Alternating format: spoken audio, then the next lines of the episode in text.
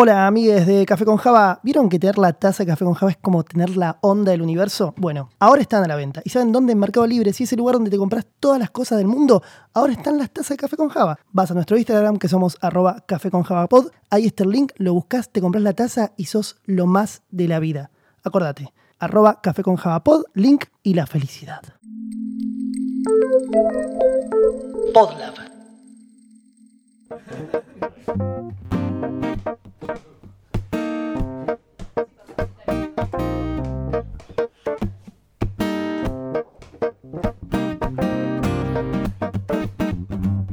Café con Java es un podcast que no habla de café ni de Java, sino que intenta comprender al individuo de sistemas.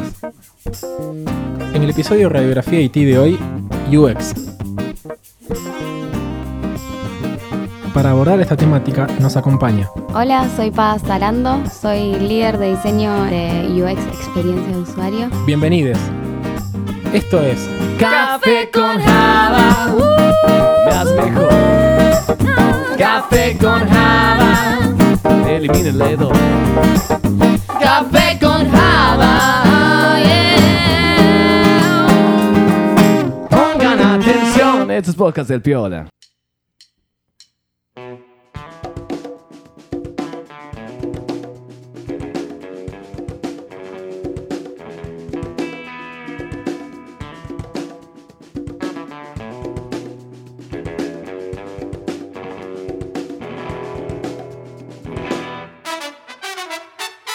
Otro nuevo episodio, continuando ya con lo que sería nuestro Radiografía IT. Ya acaso un hito en, en el podcast Ni hablar. mundial. La gente habla del tema, ¿no? Exactamente. Si quieren, recordemos un poquito qué era esta. Como este. Agarrar el microscopio y empezar a meternos adentro de lo que es sistemas. Y que siempre se termina hablando de IT, de sistemas, de los pibes Claro. que están ahí con la computadora. Y que no somos todos desarrolladores. Y ¿no? que, exactamente, y que muchas veces las películas nos venden que solamente son Claro. gente programando. Que entre la NASA y abre puertas. Exacto, y que, que solamente teclea cosas y que, y que programa y nadie sabe qué. Ahí está. Y en realidad, el mundo de sistemas tiene un montón de aristas, un montón de aristis, un montón de de, y un montón de, de rubros y de ramificaciones internas. En el caso de hoy, vamos a hablar de UX. ¿Acaso? De User Experience, de esto que se está hablando tal vez eh, en un montón de lugares y que a, a las empresas hoy por hoy les encanta decir UX. Y me gusta que es re moderno, porque viste que es UX, no UX, es UE. suena genial. Porque UE no pega para nada. Tiene hasta, hasta es bueno en marketing de, de- de la Interno, palabra que, claro. lo, que lo define. Para eso hoy nos va a acompañar Paz Arando. Hola. ¿Cómo le va? Hola, bienvenida. Gracias por venir, Paz. Ella trabaja en, en UX desde... No, contanos vos mejor, ¿no? Desde los con 11 vos. años. Contanos un poquito de vos, Paz. Desde jardín, claramente. Desde jardín. Mi primer UX fue a los 5, claro. Perdón. Mis primeros wireframes eran... em, no, arranqué laburando en publicidad. Sí. Em, mi primer trabajo como digital eran hacer Facebook Apps. ¿Se acuerdan de esas cosas que existían en Facebook al principio? Ah, sí, No, sí, sí, sí. sí. Yo no, por favor, cuenta, cuenta.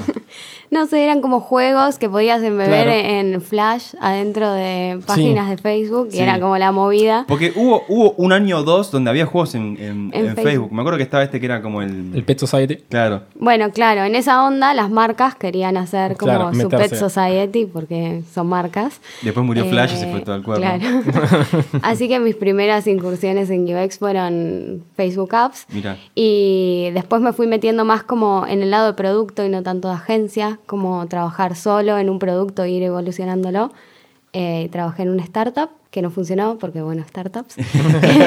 y ahora... ¿Era la que estaba acá enfrente la que estabas contando? Sí. Em, y ahora trabajo en Mercado Libre. Hace dos años y medio ya. Mira, lo dije fuera del aire y lo voy a decir en vivo ahora, en vivo aunque esté grabado. Eh, hablan del tema de unicornios cuando hablan de estas empresas.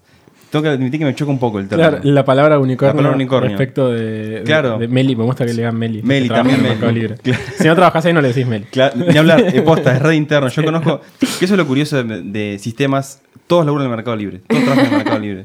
Yo conozco gente exacta porque tengo amigos ahí todavía, Es todavía. cierto, todos conocemos a alguien que trabaja en Mercado todos Libre. están en el Mercado Libre.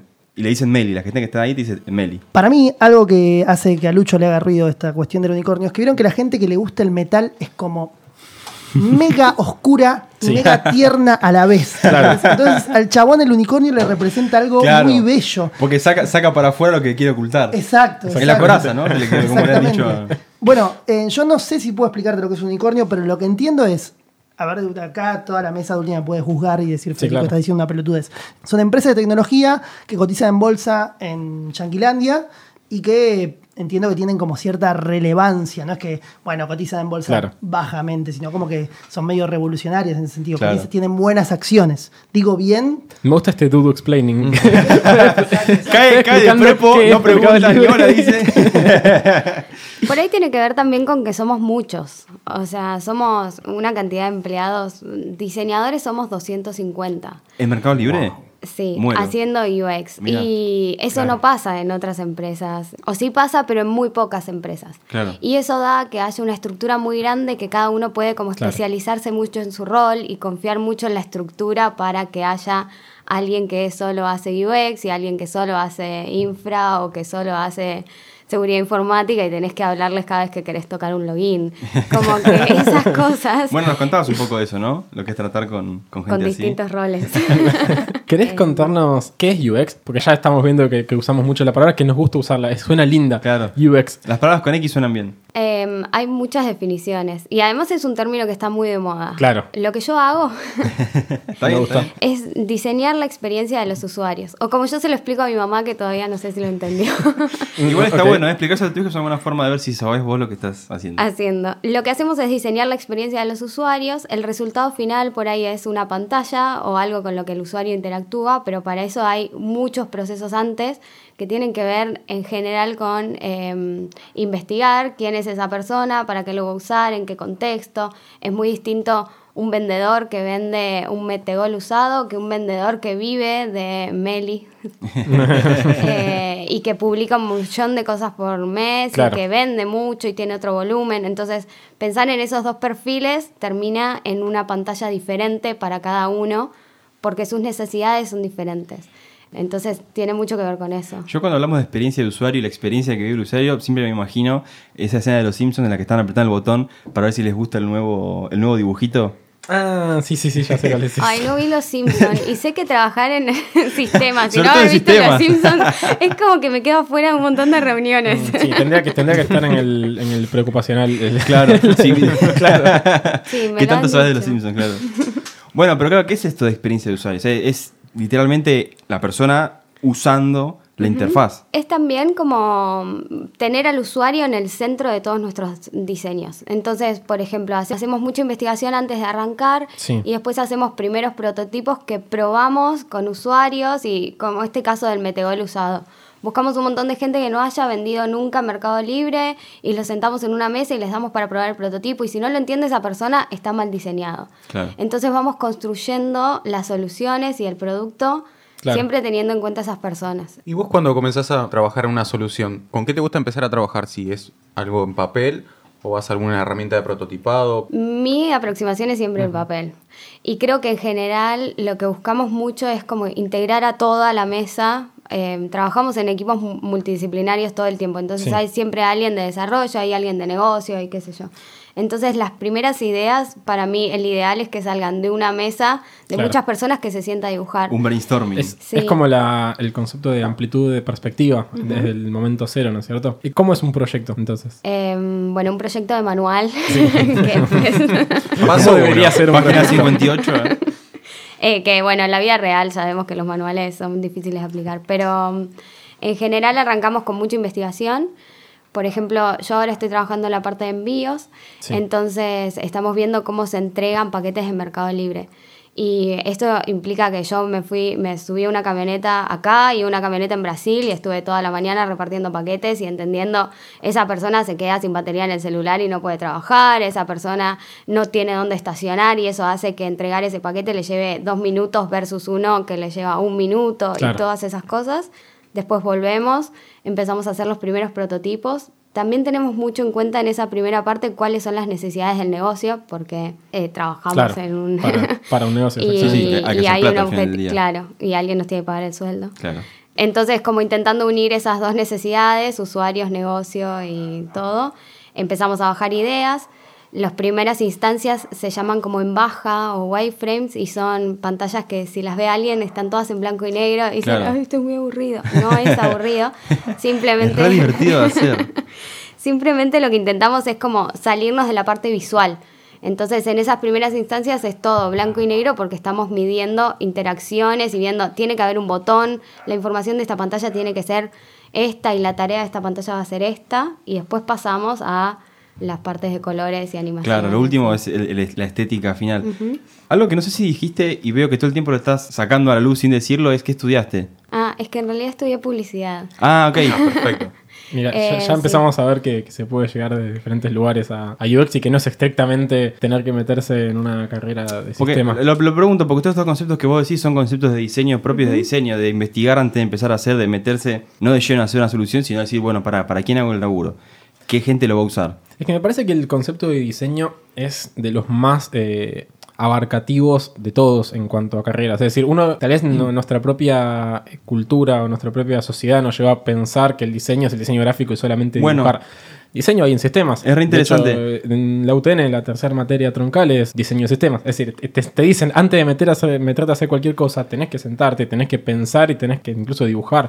Es interesante porque, bueno, ahora yo que me cambié hace poquito estoy en diseño también, en Claro. multimedia en la UADE, eh, y veo todas estas cosas justamente de qué es el diseño, te lo preguntan todo el tiempo. Y es interesante porque salen justamente estos temas. Y Claro. diseño es muy amplio también, lo cierto es que se aplica diseño cada vez más a más ramas. Fíjate que UX es algo bastante nuevo. ¿Crees que, en que- este último tiempo. ¿Crees que UX es un poco el, el punto que viene a, a traer a sistemas y a diseño un poco más cerquita? Sí, es como esto de encarar diseño como una forma de pensar soluciones, que no hay nada más amplio que eso. Eh, pero por eso la gente se aproxima a diseño y UX de distintas carreras. Puede ser diseño gráfico, puede ser industrial, eh, puede ser publicidad, puede ser lo que sea.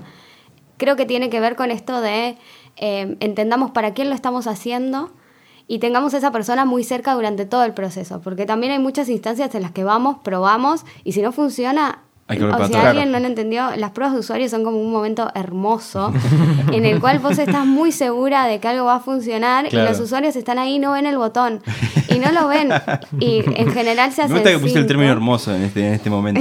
Una persona un poco más metódica muere, muere de ansiedad en ese momento.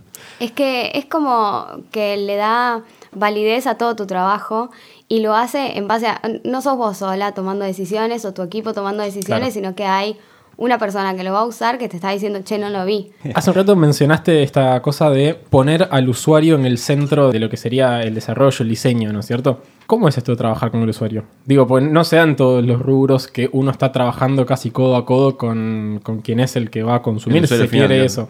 Y es una aventura. Em, sobre todo porque, a- a- como en muchas cosas, uno tiene como un prejuicio de, bueno, un vendedor de Mercado Libre es así y está sentado en una silla que es así. Claro. Eh, y salís a la calle y ves otras cosas. Y bueno, en Mercado Libre pasa un montón porque vendedores hay de muchos tipos. Y está buenísimo porque ves una persona real de carne y hueso eh, interactuando con lo que vos haces. Y eso es como súper fuerte. Muchas veces el UX, o por lo menos por lo que yo estoy viendo últimamente, se lo relaciona específicamente a lo que es aplicaciones o a lo que es web. Pero vos recién dijiste, ¿no? De golpe a UX llega gente de un montón de carreras, porque entiendo, claro, la experiencia del usuario no es nada más con algo que tenga que ver con lo digital. Mismo hablabas de tu experiencia, ¿no? En Brasil de- tenías que ver qué le pasaba al tipo que estaba transportando productos Claro. y ver cómo resolver sus inconvenientes. Entonces, la clave del UX también es entender cuál es tu usuario y en base a eso encontrar al especialista que pueda trabajar mejor esa solución. En general intentamos generar empatía, sea cual sea el diseñador o la persona del equipo, eh, con cualquier otro usuario que haya. Pero sí es cierto que es muy amplio. Ayer hubo una conferencia que fue genial y hubo mucha gente trabajaba para gobierno. Entonces un caso que contaron súper interesante es cómo habían rediseñado el flujo de, de funciones para cómo vos avisabas que se había muerto un familiar tuyo en eh, la ciudad de Buenos Aires. Y eso también es experiencia de usuario. Y es experiencia de usuario que está tratando con un usuario en una situación muy especial. Claro. Entonces tenés que empatizar con eso y entender que antes de que rediseñaran el flujo, esa persona tenía que ir del hospital a un registro civil a avisar, che, se murió, cuando en realidad estaba en el hospital y 8 de cada 10 muertes pasaban en un hospital. Entonces dijeron, Claro. no, bueno, esto tiene que pasar en el hospital y cambiaron el flujo y eso también se diseña. Se llama diseño de servicios y tiene un nombre nuevo que es cool porque bueno, pero Es parte de lo de son ahora todas también, experiencias. A vos en- nos contás que tenés una vasta experiencia más allá de trabajando ahora en un unicornio. ¿Te ha tocado tal vez con algún cliente que no entienda lo que es UX y piense que eso es una vende humo? Sí, pasa un montón. Me gusta la pregunta, es como bardera, pero Sí. poquito. No, no, no. No, pasa un montón porque además caes con procesos largos que llevan tiempo. Claro. Eh, pasa mucho que cuando alguien quiere, no sé, o sea, como un amigo te cuenta una idea para una aplicación que es como Facebook, pero de perros, en, una, en Claro. un bar. Y, y hay un montón atrás de que yo te dibuje una pantalla. Claro. Y ese montón de cosas lleva un montón de tiempo. Y parece humo hasta que no ves que en una prueba de usabilidad nadie entendió nada. Me gusta porque la gente de UX se convirtió en la gente de sistemas, que pensaron que durante años nosotros éramos que robábamos. Ahora ya todos saben que hacemos cosas. Entonces ahora la gente que No los de solamente vamos a tomar café. Igual es que, que lo que tiene justamente es que es esta cosa de que cuanto más invisible tal vez es el. O mejor dicho, el laburo cuanto menos lo ves, Mejor mejor, hecho es. está. Claro. Es como que vos tal vez no te das cuenta a simple vista, mira qué buena inter- interfaz de usuario que tiene, pero sin embargo, cuando no está, ahí sí Tal te das cual. cuenta de que, che, la puta madre, un cajero automático, tengo que apretar sí. 20 botones, tengo que apretar 4 veces que no tiene que no quiero imprimir y después al final de todo me dice no tengo plata. Es la puta que te parió. Sí, el sí. cajero automático te da la plata antes de la tarjeta. Hola. O sea, es obvio que yo lo que quiero es la plata, dame la tarjeta, me la voy a olvidar y Claro. después dame la plata. Es eso. Ese Amén tipo de cosas eso. es pensar. Bueno, y también lo que tienen los cajeros automáticos están hechos con pantallas hechas de hace 20 años atrás. Sí, ni hablar. Hablando un poquito de, de lo que es el contexto actual, puede ser en el mundo, puede ser acá en Argentina. ¿Por qué crees que está este boom, o esto de, al menos nosotros como lo percibimos desde, desde el lado no UX, digamos, pero sí dentro de sistemas, que en todos lados se está empezando a hablar, en empresas que están empezando a capacitar a sus, a sus colaboradores en, en lo que es UX? ¿Por qué crees que hay una cierta cosa de llegar a la experiencia de usuario? Creo que mm, los mercados se vuelven cada vez más competitivos y las empresas que tienen esto bien resuelto Sí. eh, les va muy bien. Ajá. Entonces se vuelve como una cuestión de negocio, tener una buena experiencia de usuario. El ejemplo como cabecera es Apple, que compras algo de Apple y es hermoso, es hermoso abrir la caja, es hermoso ir al local, es hermoso todo. Y eso es experiencia y eso Claro. vende. Entonces ahora está como re de moda y todo el mundo, como los diseñadores empezaron a cobrar como una entidad Claro. de superdioses que, bueno, a- o sea, hay que ver cómo lidiamos con eso de una forma como responsable. A mí lo que se me ocurre es que es como una especie de selección natural, donde eventualmente la gente que tenía mala, mal- la gente no, las empresas que tenían mal UX Sí. Se fueron para abajo. Entonces, claro, no te queda otra que adecuarte y empezar a hacer buen UX. Hay, hay quienes dicen que de alguna manera lo que vos ya empezás a consumir hoy como usuario ya no es tanto el producto, porque hay, digamos, el mismo producto te lo, te lo hacen 20 personas, eh, digo, por poner un número. Entonces ya lo que vos empezás a comprar son más experiencias. Sí. O sea, la persona que va a volver es aquella que tuvo una buena experiencia. Entonces es, no es nada más captar nuevo mercado, sino encima eh, fidelizar el que ya tenés de algún modo. Bueno, inclusive McDonald's ahora está trabajando un poco, ¿no? Eso, el tema este que pone las pantallas Sí. donde vos podés como elegirte la comida, porque no Tal sé cual. qué es lo más engorroso ir a McDonald's, hacer la fila, porque es fast food, pero no es fast food. O sea, Claro. realmente no tenés la comida a X en Es, cinco es este minutos. concepto de experience of the future, experience food, no sé cuánto, que, que le pusieron nombres bonitos porque claramente Hay son que McDonald's, le vamos a poner un nombre. Sí, sí. Pero igual también un poco me, me da un poco de miedo, ¿no? Porque medio que ena- enajena. Y además me imagino que Sí. en, en el caso de, de- en particular de McDonald's le saca laburo a cajeros. Está bien, Sí. le saca Claro. laburo a cajeros, le da laburo a diseñadores de UX, tipo compense de alguna forma. Lo que pasa es que es verdad que el expertise o, o la, a la persona que llega a ser diseñador de UX muy difícilmente tenga específicamente la, mm, la misma instrucción eh, académica que un cajero de McDonald's, eso voy yo. Claro. ¿Sabes que me hiciste acordar esos flashes que me pasan a mí? Eh, donde hubo una- un cambio muy positivo en la experiencia de usuarios en los cines. ¿Se acuerdan? Hace no Es muchos verdad. años atrás había que hacer la fila y no La te fila quedaba gigante. otra.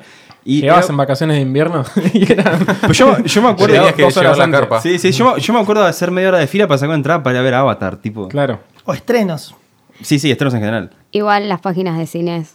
Son de esas. Son malísimas. Te Sí. meten arriba un relojito, el- el- la, la sesión. Sí, y que vos estás, estás y la puta madre, me quedo sin tiempo, me quedo sin tiempo. Sí, tenés que llamar a tu novia. ¿Dónde querés? ¿En el centro o a la izquierda? No sé. Sí, sí, estás esas cosas. sacando captura. Eso bueno, es buenísimo. La, la parte de reservarlas en internet te banco que es una porquería. Pero el hecho de ir a retirarlas, eh, bueno, 50-50, ¿no? Ir a sacar la entrada ya está, nunca más hay que hacer una fila. Se perdió eso. Está bien, pero tienen un montón de oportunidad de mejora. está bien, está bien. Para decirlo de la forma polite. Claro. Eh, sí.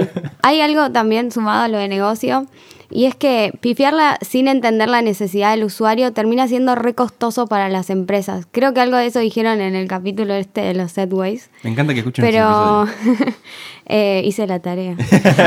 Em, pero diseñar algo que nadie necesita y con todo el costo de, de- de desarrollo que tiene, con todo el costo de todo, tiene mucho impacto en el negocio de la empresa. Entonces creo que esa inversión inicial de poner a todo el mundo en la misma mesa, entender a los usuarios, asegurarnos de que esto lo necesitan y lo van a usar. Claro. Antes de que salga a producción, conceptos el- como MVP ayudan mucho Pero a... el, perdón, el- la idea de la necesidad del usuario, ¿es una necesidad real o está también esto de Como los crear, crear la necesidad de- del otro lado usuario? Digo, Apple de alguna manera, yo no sé cuántas de las cosas que hizo Apple realmente satisfacen necesidades o también hay todo 11. un, un mundillo de, o un laburo mejor dicho, de generar una necesidad y que vos cuando sale el iPhone 27 con 32 cámaras, Claro. eh, digas, lo quiero, lo necesito, lo, lo necesito en serio. Apple igual es un caso Sí. medio raro, pero tiene que haber una base de alguien que lo va a usar Claro. eh, desde antes. O sea, si no la puedes pifiar un montón.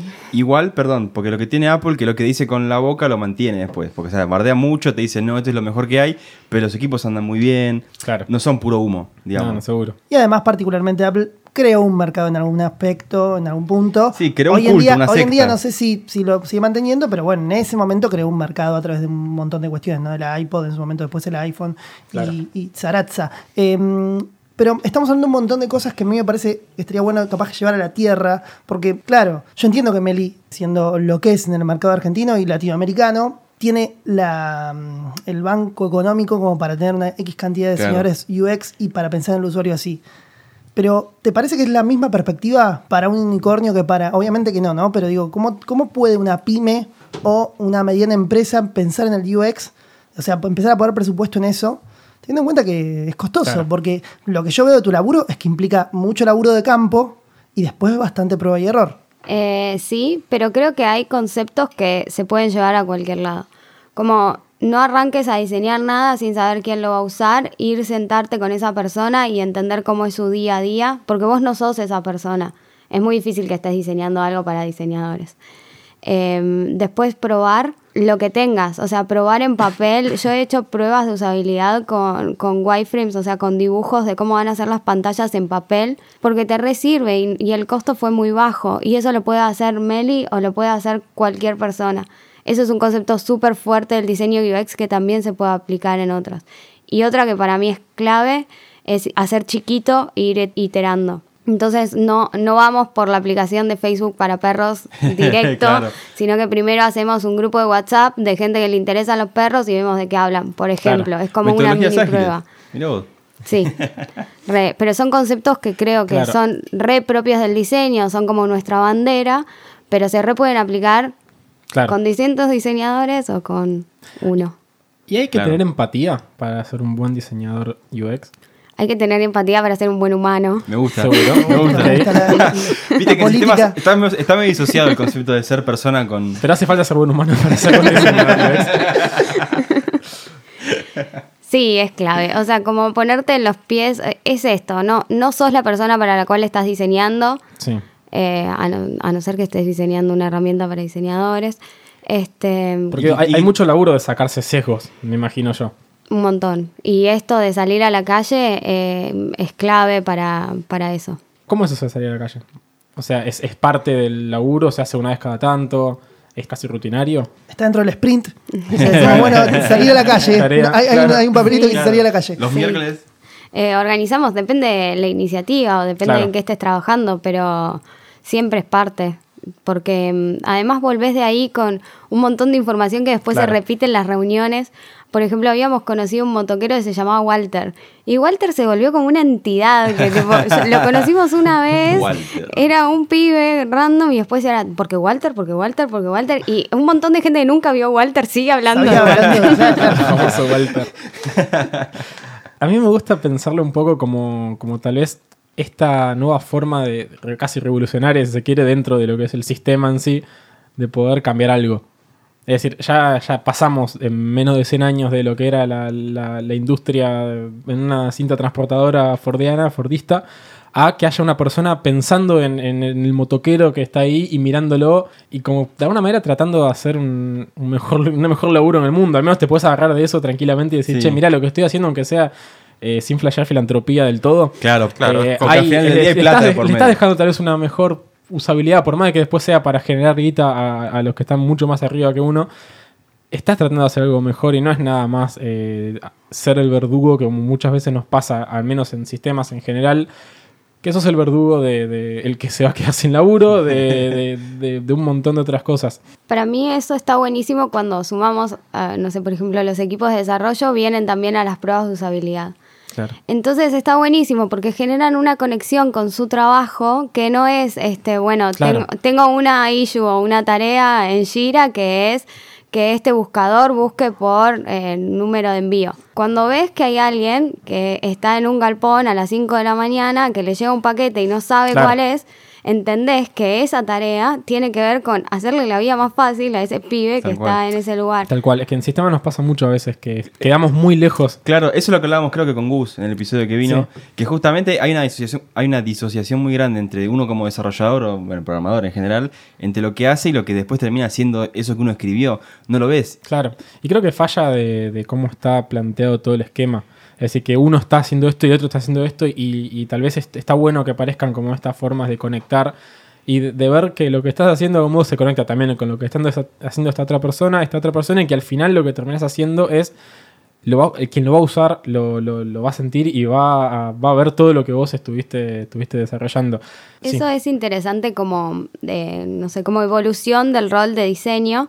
Se vuelve medio como facilitador de otras reuniones. Porque nosotros construimos pero no construimos. En realidad Claro. hay alguien que está codeando eso y hay otra persona diferente que lo está. Entonces somos como un puente entre esas dos entidades. Tal cual. Y está buenísimo poder, como, hay veces que mi trabajo termina siendo coordinar una reunión. Y, pero tiene que ver con entender cuál es la necesidad detrás de esa reunión y cuáles son esas dos personas y, y generar Claro. empatía con otros personajes del equipo, además de, del usuario final. ¿Cuál es la diferencia entre Customer Experience y User Experience? ¿Es lo mismo? Creo que todo el tema nombres Sí. Sí, sí, sí. Me chupa mismo, un huevo. No, ti- tiene mucho que ver con cómo cada empresa organiza sus equipos. Entonces, por ejemplo, en Mercado de Libre, Customer Experience le decimos a la gente que atiende el call center o que Ah. está trabajando detrás del call center, que además ahí hay un equipo gigante de crear herramientas para esas personas. Claro. ¿no? Claro. Este, mm, entonces, CX son más de ese lado y UX somos más como que Claro. estamos pensando otras herramientas que por ahí no tienen que ver con eso. ¿Y hay Pero UX eso interno? es- Perdón.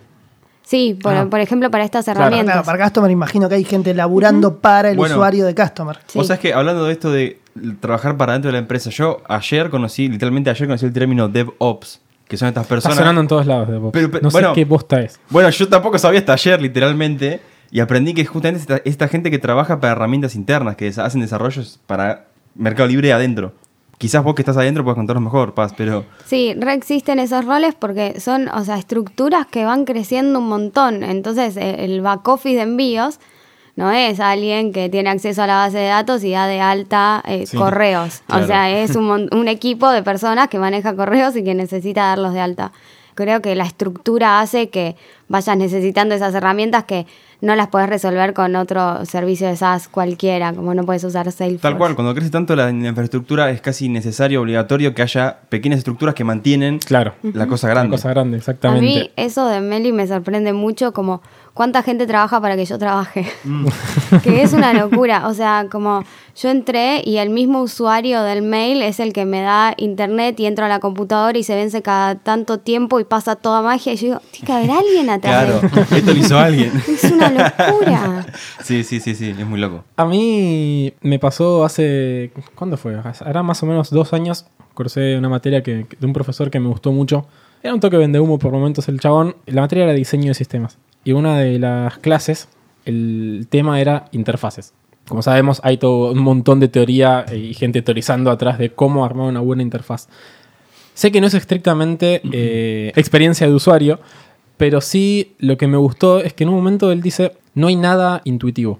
No existe la intuición. Todo lo que nosotros vemos es aprendido. Muy filosófico para Es- alguien de ustedes. es- pero es- era me- me- filosófico, Igual me encanta igual, ¿eh? Porque está Sí, bien. o sea, todas las cosas que uno encuentra en las diferentes interfaces o las diferentes formas con las que uno se comunica con el mundo ya un poco más avanzado, es aprendido. O sea, que, que, que una crucecita sea cerrar Tal o que un, el circulito El disco. tachado con rojos El- signifique que un- prohibido. Que un disquete, más aún, que un disquete sea Exacto. guardado. Los chicos de hoy no saben lo que es un disquete, nunca vieron uno en su vida. Entonces, ¿qué Eh, cuernos? pero y pero sin to- embargo todo- saben toda la es. simbología es eh, como zarpadamente aprendida. Eh, eso se estudia y la idea es como que las- los usuarios no, no, no aprenden a usar internet cuando entran Claro. a Mercado Libre ni a usar una computadora. Entonces tenés que eh, basarte en todos esos patrones que ya saben. La lupita, por ejemplo. O sea, Sí. la lupita es un buscador Tal cual. y es un buscador. Es re interesante el del disquete porque hace poco vi un video de un nene que le preguntaban qué es esto y el nene dijo, es el garage de mi casa. Porque el garage de su casa es donde se guardan cosas. no Entonces es ¡Qué re- locura! ¿Te imaginas dentro de 15 años para los centennials el, el loguito nuevo va a ser un garage? un garage. Está bueno porque la, la asociación del chico fue re, re El puntual igual. significado es el mismo, o sea, como que él construyó su patrón sobre un modelo mental en el cual ahí se guardan cosas y dijo, es un garage, Claro. ponele. Pero es re interesante y eso lo tenemos que respetar todo el tiempo, o sea, si el, el logo no te lleva a la home, la cagaste. Si la lupita no es el buscador, la, Claro. ca- la cagaste porque eh, la persona hace clic esperando algo. Son, lengu- son, son lenguajes que se van construyendo. Esos somos todos seres culturales y sociales, ¿no? Entonces, esos son lenguajes que se construyen y uno tiene que a- amoldarse como diseñador a esos preconceptos o preceptos que ya están ahí. ¿Y tienen en cuenta lo que serían lo- los tiempos de aprendizaje de lo que están haciendo de, por parte del usuario? Sí, eh, se, se diseñan también. Como por ejemplo, eh, la primera vez que vos entras a una experiencia, hay un onboarding que se llama, que es como te cuenta las cosas que va a haber ahí. Y después vamos como sumando funcionalidades para usuarios más expertos o, Claro. o no tanto y lo vamos como manejando en el tiempo.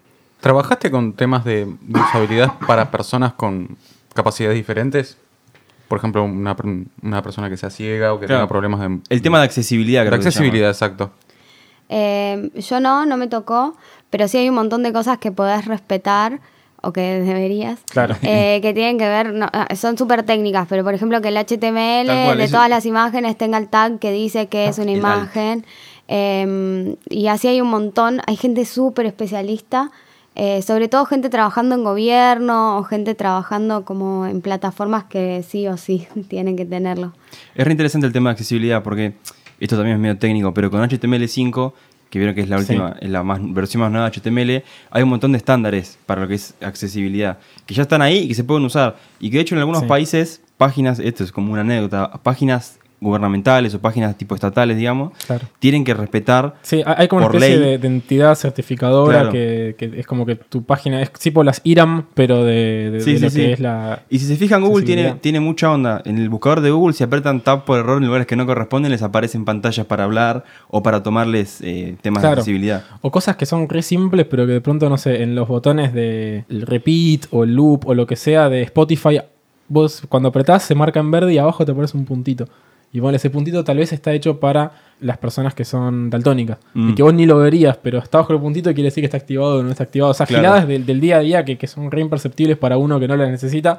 Cuando miras un cachito decís, ah, mira, esto tal vez está hecho para este tipo de, de persona que tiene una, una Sí, sí. necesidad diferente. Lo interesante de accesibilidad también es pensar que no es eh, alguien que sea daltónico. También tiene que ver con gente que es más grande y que Claro. no ve un tamaño de font muy chico Claro. o que el contraste de gris sobre grisecito no está bueno. Es como tener todas estas personas en la cabeza cuando vas diseñando. Igual aparte, hay toda una parte teórica que tiene que ver con esto de los tags que, que está buenísimo tenerla en cuenta cuando vas diseñando. Es más técnico, igual, no claramente. Eso es propio de HTML. También hay algo que tener en cuenta, por ejemplo, me, me pasa con mi viejo que por ahí va PAMI o va, a la ANSES a hacer algo y le dicen, no, tiene que ir a entrar a la paginita esta, hacer clic en el banner y esto, que vaya a tal página, se baja un formulario y viene. Entonces está muy bueno esto de experiencia de usuario porque acompaña todo el proceso. Nada, estaría bueno que el ANSES escuche esto. Claro, que- Pami, la puta que te parió. Ayuda a mi viejo. Y tengo un paquete de, Mercado Libre detenido. ¿Me puedes dar una mano con eso?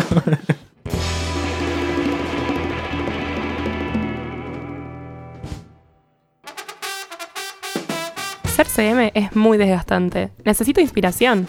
Silvi, tengo la cuenta que podés seguir para encontrar esa inyección creativa que vos necesitas. Tenés que seguir a arroba endavalatam, donde vas a encontrar el detrás de escena de todo lo que sucede en Endava en toda Latinoamérica. Ah, buenísimo. Tiene historias destacadas con todo lo que sucede en los eventos de Dev Stories, en Innovation Lab. Ah, pará, acá también hay una publicación que nos llena de elogios a nosotros. Les queremos, Endava. Pero, para, para, para. Mati, Endava es nuestro sponsor. Tu recomendación es puro proselitismo. Exijo una explicación. Una explicación no gay. Mati y Silvi, basta de cháchara. Como diría el gran Bernie, el tiempo en el podcast es tirano, así que es hora de abandonar este diálogo. No queda más que recomendarles que sigan a Endava en sus redes, son arroba endavalatam, y sigamos discutiendo sobre el individuo de sistemas.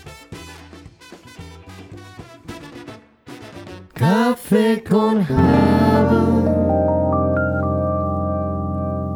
Creo que a todo el mundo que viene acá le preguntamos de alguna manera cómo es llevarse con gente de sistemas, cómo te relacionás con, con esta clase de Con humana este, con este mundillo. que somos las personas que trabajan en sistemas. ¿Cómo te llevas?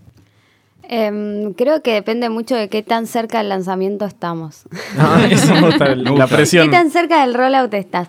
Como que al principio es todo hermoso, color de rosas, vamos a hacer todo, y nos vamos acercando al rollout y vamos estando como más justo de tiempo y empiezan los recortes. Al principio es todo sí, Ahí, sí. ahí sacás lo peor de cualquier Esta pantalla persona. nueva en dos días la hacemos, no hay ningún problema. Es re fácil la animación, nosotros caemos con todos los prototipos y las cosas y después cerca del rollout empiezan como, bueno, la animación va a quedar para la siguiente iteración y el buscador también y ahí ya empieza. Es que esa, como- esa es la trampa de las iteraciones. El que inventó la iteración tendría que haber puesto algún tipo de regla. Porque hoy por hoy todos, bueno, esto lo hacemos en la versión 3.4.0. Claro. Estamos en la, beta. 1, en la 84, te juro que sale el buscador. Pasa mucho, como esas negociaciones van siendo cada vez más Tal tensas. cual. Es, cerca es la, rollout. la procrastinación de, de sistemas. Bueno, y aparte del hecho de que vos estés en el medio de dos mundos, creo que te toca ver la parte de dos mundos completamente diferentes, ¿no? Porque tenés lo peor de los usuarios y lo peor de los desarrolladores.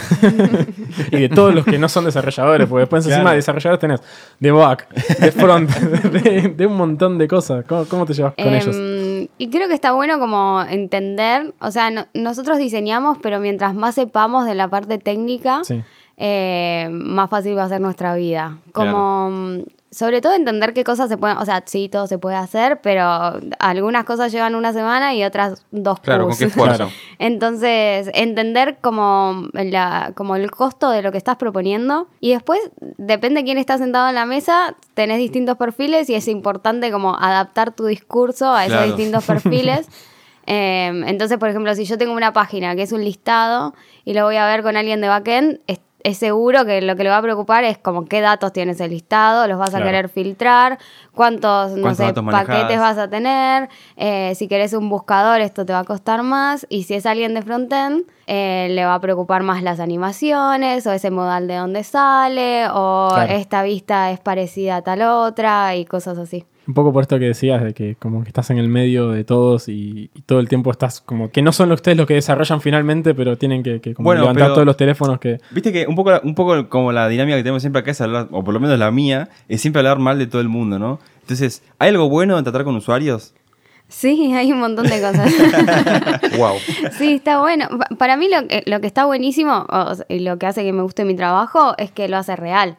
Claro. que, Claro. que hay alguien del otro lado que lo está usando y, y se vuelve como, no sé, hay a- herramientas para vendedores que las usan todo el día. Entonces vos estás diseñando como el Word, del Claro. Excel, el mail de esa de que tu persona. trabajo vale, ¿no? Sí, está buenísimo que a alguien le, le facilitas o le cagás la vida. Claro. Y tengo una que es más polémica aún. ¿Hay algo bueno de trabajar con gente de sistemas? Sí, también.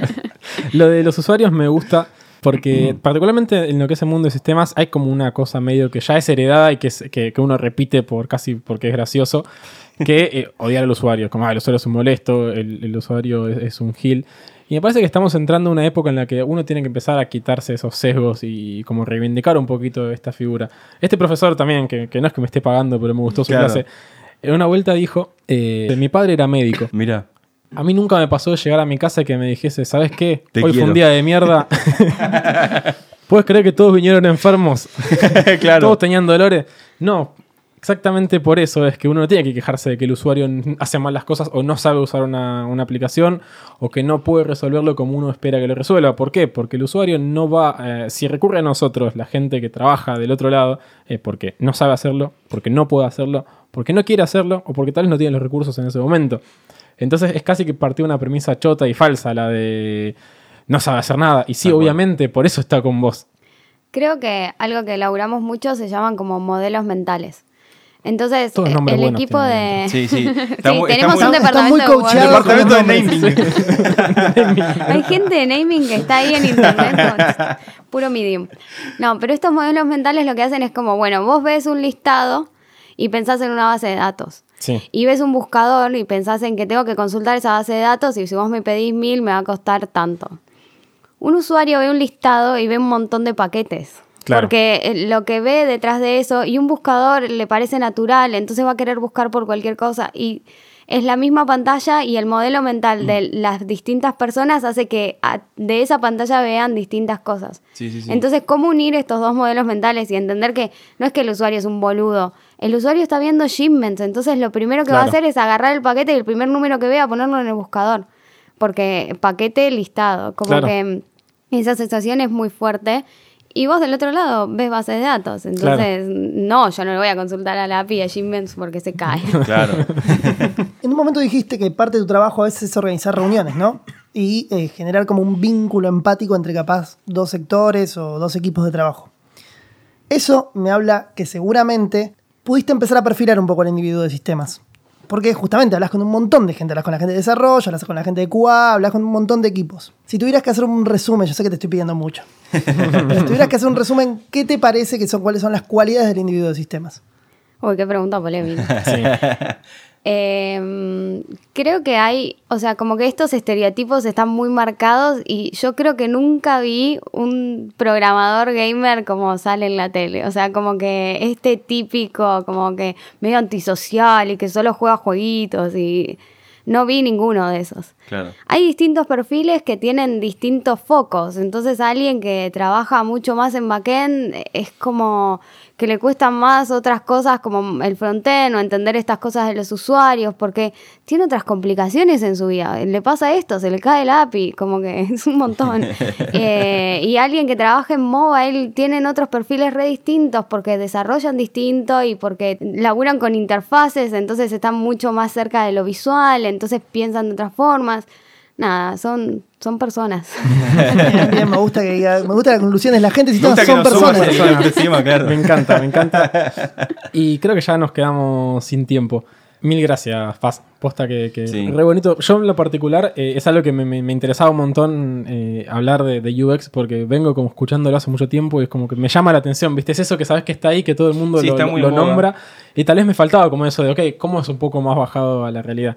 Así que espero que del otro lado también se perciba esto. Muchísimas gracias, eh, muy claro todo, creo que, que nos quedó todo re bien. Sí, sí, bueno, gracias por venir, por tomarte el tiempo de estar un domingo a la noche acá. Mal. No, gracias a. Gracias también a, a- a nuestros amigos de Radio en Casa. Nuestro amigo John nos ha operado hoy. Sí, señor. Y bueno, esto avanza, ¿eh? esto sigue para, para largo. Todavía Viene para rato un esto. montón más. Así que bueno, nos estamos escuchando. Namaste.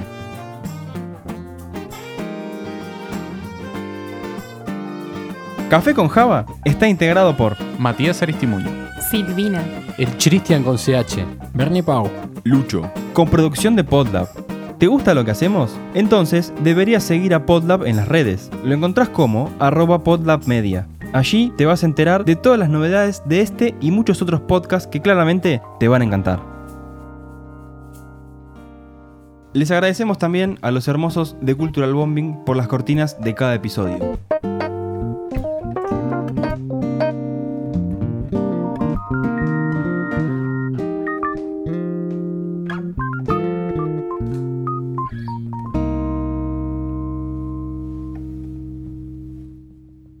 UX. UX. ¿Qué es UX? UX. UX. ¿Qué es UX? UX. UX. ¿Qué es UX? UX. UX. ¿Qué es UX? ¿Qué es UX? Me interesaba un montón hablar de, de UX.